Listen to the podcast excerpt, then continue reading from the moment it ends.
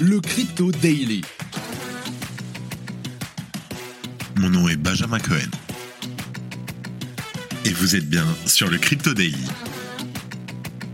Le podcast qui traite de l'actualité crypto, NFT et métaverse. Dans vos oreilles, chaque jour, du lundi au vendredi. Salut à toi, j'espère que tu vas bien. On se retrouve tout de suite pour un résumé de l'actualité sur le Crypto Daily. Fun fact, c'est vendredi. Je suis impatient pour ce week-end. Demain, très grande interview à sortir. Allez, je vais le dire, même si je devrais pas, de Sébastien Borgé de Sandbox qui va nous expliquer d'où il vient, comment ça s'est fait, un peu l'histoire de Sandbox. Mais t'inquiète, comme d'habitude, toujours rapidement. Dans l'épisode d'aujourd'hui, on va parler de Sam Bankman-Fried qui défie le Sénat US. En effet, SBF répond volontiers aux interviews des journalistes ou réagit même aux suspicions des manipulations de marché contre sa personne, mais il n'a pas le temps de répondre à une lettre d'invitation d'un comité sénatorial. En deuxième news, on reste aux États-Unis avec GameStop. Alors, lors de la révélation des résultats du troisième trimestre 2022, GameStop a annoncé la suspension de ses activités liées aux crypto-monnaies à cause de pertes estimées à 95 millions de dollars sur la période. Cela pourrait concerner sa marketplace NFT et son portefeuille dédié au Web3 et au gaming. Et en dernière news, on retourne à la maison, on est en Europe le Conseil de l'Europe envisage une identité numérique pour tous. Bien qu'elle rappelle souvent son désamour pour Bitcoin, l'Europe a souvent prôné le recours au MNBC. Désormais, celle-ci envisage la création d'identités numériques qui, on le regrette, ne présentent pas la mention décentralisée. Allez, on va voir. Mais avant tout ça, et comme d'habitude, le coin du marché. Here comes the money. Here we go. Donc nous enregistrons cet épisode, nous sommes le vendredi 9 décembre 2022 et il est 14h. Alors aujourd'hui nous avons de la chance pour fêter ce week-end qui arrive. Nous sommes dans une journée verte. Et oui, nous avons une augmentation de 2,2% sur le market cap global qui repasse au-dessus des 850 milliards de dollars. Un Bitcoin en hausse de 2,4% sur 24 heures à 17 200 dollars. Un Ether en hausse de presque 4% qui est sur le point de refranchir la barre des 1300 dollars.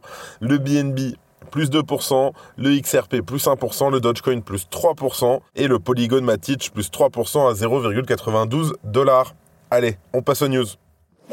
Allez, en première news, Sam Bankman-Fried, encore lui, toujours lui, qui défie le Sénat américain. Alors, dans une lettre datée du 7 décembre dernier, le sénateur américain Sherrod Brown, qui est également président du comité sénatorial des banques du logement et des affaires urbaines, a sollicité la présence de SBF à l'audience du 14 décembre au Sénat. Le fondateur de FTX est invité à témoigner devant la commission pour donner sa version des faits sur la faillite de ses entreprises. Lors de cette audience intitulée Crash Crypto, pourquoi la bulle FTX a éclaté et le préjudice causé aux consommateurs. Dans son invitation, Sherrod Brown a demandé à SBF de répondre à son équipe avant le 8 décembre à 17h.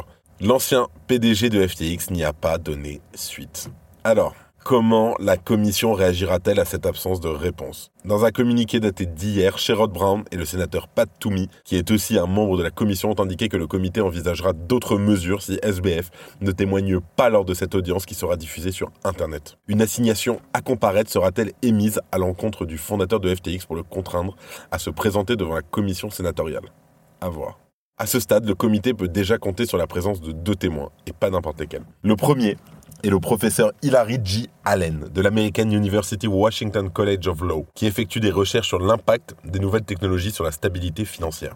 La commission entendra également le témoignage de l'acteur, auteur et anti-crypto Ben Mackenzie Shenkan. La sélection des participants externes à cette audience pose une question. La commission a-t-elle invité une personne qui témoigne en faveur des crypto-monnaies pour essayer d'équilibrer la balance ou le comité préférera-t-il n'entendre qu'un seul son de cloche pour un procès à charge contre l'industrie qui se délectera du désastre FTX Outre les mesures que ce comité sénatorial peut prendre, Sam Bankman-Fried s'expose déjà à une autre assignation à comparaître à cause de son refus de témoigner devant la Chambre des représentants le 13 décembre. Là, attention, là, c'est pas juste le House Committee. Là, c'est le Sénat américain. C'est. Mais bon, on va voir. Je pense que personnellement, je crois qu'il a très peur de mettre les pieds aux États-Unis. Euh, je crois que ça va être très compliqué pour lui. Euh. Il n'est pas sûr d'en sortir, je pense, s'il met les pieds tout de suite. Si tu aimes le daily et que tu veux qu'on continue à te proposer toujours plus de contenu de meilleure qualité, une note et un commentaire nous aident énormément. Merci de ton soutien. Allez, on enchaîne avec GameStop qui nous annonce une mauvaise nouvelle. En effet, la chute du marché des crypto-monnaies continue d'impacter les sociétés de l'industrie. GameStop, donc spécialisé dans la distribution de jeux vidéo, a récemment débarqué dans le Web3, a annoncé mettre fin à ses activités dans le secteur des actifs numériques. Lors de l'habituelle conférence téléphonique sur les résultats trimestriels de GameStop tenue le 7 décembre, l'entreprise a annoncé des pertes nettes de 95 millions de dollars sur cette période. De surcroît, elle prévoit le licenciement du personnel de son département lié aux crypto-monnaies. Le PDG de GameStop, Matt Furlong, a déclaré qu'il avait réduit leur exposition aux crypto-monnaies et que la société ne détenait plus actuellement énormément d'actifs numériques dans leur portefeuille. Bien que nous continuions à croire qu'il existe un potentiel à long terme pour les actifs numériques dans le monde du jeu, nous n'avons pas risqué et ne risquerons pas une partie trop importante du capital de nos actionnaires dans cet espace. Les résultats trimestriels de GameStop ont été véritablement mauvais.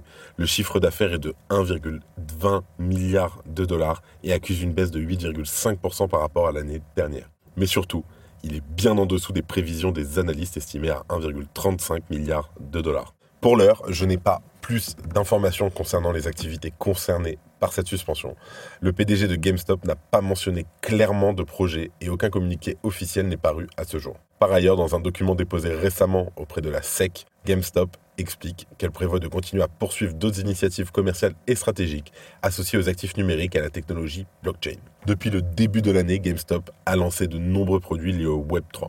Par exemple, il y a un peu plus d'un mois, la société annonçait le lancement de sa marketplace dédiée au NFT pour le gaming en partenariat avec Immutable X, une solution de seconde couche sur la blockchain Ethereum, seconde couche Layer 2. En mai dernier, GameStop avait également annoncé une version bêta de son premier portefeuille numérique dédié au Web3 et permettait notamment aux joueurs de s'envoyer des NFT de jeux vidéo. Toujours est-il que GameStop a procédé à une vague de licenciements dans son équipe, le département du Web3 et des crypto-monnaies étant bien évidemment le plus touché. C'est dommage, parce que c'est des entreprises qui y croyaient, qui sont rentrées euh, peut-être au mauvais moment ou peut-être au bon moment. C'est pour ça ça fait toujours mal au cœur de voir des entreprises qui ont essayé, qui croyaient vraiment et qui, bon, bah, ça reste des entreprises. Hein. Le but d'une entreprise, il n'y a pas de secret, ça reste de faire de l'argent, mais, euh, mais d'en sortir. Mais je suis persuadé qu'ils arriveront à, rebondir et, et, à trouver quelque chose. De tout cœur avec GameStop. Et pour finir, on apprend que le Conseil de l'Union européenne envisagerait qu'on ait tous une identité numérique. Le Conseil de l'Union européenne a publié le 6 décembre un communiqué de presse au sujet de l'identité numérique européenne. Ainsi, il semble que le Conseil ait adopté une position commune vis-à-vis d'une proposition de législation concernant une identité numérique européenne. Je cite le règlement révisé entend garantir l'accès universel des personnes et des entreprises à une identification et une authentification électronique sûre et fiable au moyen d'un portefeuille numérique personnel sur un téléphone mobile. D'après le communiqué, la proposition encourage les États membres à émettre un portefeuille numérique développé selon des normes techniques communes. Ce portefeuille numérique, aussi référé par le terme wallet, permettra de stocker l'identité numérique d'un citoyen. Ainsi, via ce projet, le Conseil souhaite fournir aux citoyens et résidents un moyen d'identité numérique européen harmonisé basé sur le concept de portefeuille d'identité numérique européen. Le projet sera mis en œuvre sur une période de 24 mois à compter de l'adoption du projet. On le sait, l'Europe ne porte pas spécialement Bitcoin ou les autres crypto-monnaies dans son cœur. Récemment, la BCE a une nouvelle fois exprimé son désamour pour la première crypto-monnaie dans un article de blog acerbe. Néanmoins, celle-ci n'est pas pour autant contre l'idée d'une MNBC, une monnaie numérique de banque centrale. Une solution bien plus évidente que de devoir se plier aux volontés cypherpunk et de décentralisation fondatrice de Bitcoin. En France également, la Banque de France a entrepris des tests d'échange transfrontalier grâce à l'utilisation d'une MNBC. Du côté de l'Europe, alors qu'on ne veut pas donner les rênes aux méchants bitcoiners, les discussions vont de bon train avec le géant Amazon au sujet de notre futur numérique. On en parlait au tout début du podcast, ça fait longtemps. Allez, les news en bref, et après, je te souhaite un bon week-end. Le plus grand fonds de pension du Canada, CPP Investment, a abandonné ses recherches d'investissement en crypto.